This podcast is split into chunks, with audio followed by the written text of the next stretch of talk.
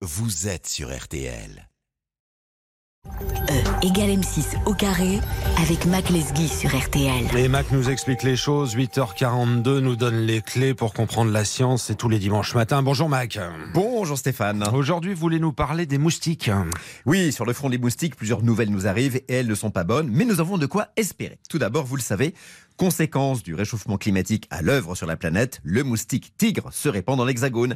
Et le tigre est le vecteur de trois maladies, la dengue, le chikungunya et aussi le zika, qui risque logiquement de se répandre en France. D'ailleurs, Mac, à quoi reconnaît-on le moustique tigre? À deux choses. La première, c'est la présence de bandes alternées blanches et noires sur l'abdomen, un peu comme le zèbre. La seconde, c'est qu'il ne fait pas bzzz en volant, il fonce droit sur vous et il pique, principalement le jour, et il pique beaucoup. Autre mauvaise nouvelle? Eh bien, c'est plutôt l'explication à un phénomène que nous avons tous constaté dans certaines zones. Les moustiques classiques de notre territoire, je donne leur nom latin, Culex pipiens, sévissaient plutôt l'été. Mais aujourd'hui, ils piquent de plus en plus longtemps, en automne et jusqu'en hiver. Pourquoi? D'abord parce que le climat se réchauffe, mais aussi, et ce sont des chercheurs américains de l'Université de l'Ohio qui viennent de le démontrer, parce que la lumière de nos villes, celle de nos réverbères, de nos vitrines, de nos maisons, les empêche de passer en repos hivernal, ce qu'on appelle la diapause. Si je vous suis bien, Max, ça veut dire qu'il croit que c'est toujours l'été. Bah, en quelque sorte, cette lumière omniprésente favorise la reproduction des moustiques, d'autant que Culex pipiens est un moustique très adapté à nos villes. Et vous savez que c'est alors que les femelles moustiques ont besoin de sang humain pour le développement de leurs œufs que c'est à ce moment-là qu'elles piquent.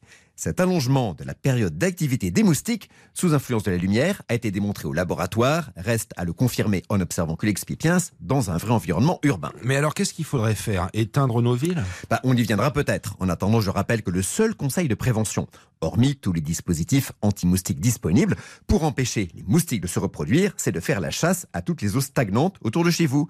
Dans une coupelle de pots de fleurs, un jouet en plastique qui traîne dans le jardin, une gouttière bouchée. C'est dans ces petites flaques que les œufs de moustiques deviennent des larves, puis les moustiques adultes. Et sinon, est-ce que la science a des solutions à nous proposer là pour combattre les moustiques dans les zones infestées? Oui, alors il n'est plus question, comme il y a encore quelques années, de répandre des insecticides sur des territoires entiers. En faisant cela, on augmente le risque de créer des moustiques résistants et en éliminant massivement les moustiques, on met en péril toute la chaîne alimentaire et notamment les oiseaux et les chauves-souris qui se nourrissent de moustiques. Alors on a d'autres solutions? Eh bien, une start-up française propose de développer une technique qui a fait ses preuves dans de nombreux pays.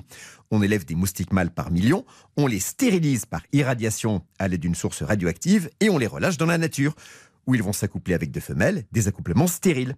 Testée à la Réunion contre le moustique tigre, cette technique a permis de réduire de 60% le nombre de moustiques. C'est considérable. Et où en est cette start-up là? Alors en métropole, elle vise l'Occitanie, région qui souffre beaucoup du moustique tigre. Son objectif, c'est de créer l'an prochain une production pilote de mâles stériles. Et s'il y a des résultats tangibles, carrément une usine en 2028, les victimes du moustique tigre peuvent espérer entrevoir la fin du tunnel. Mac Lesguy nous a expliqué les choses comme tous les dimanches matins. On réécoute le rendez-vous. Vous n'hésitez pas directement en version numérique sur l'appli RTL.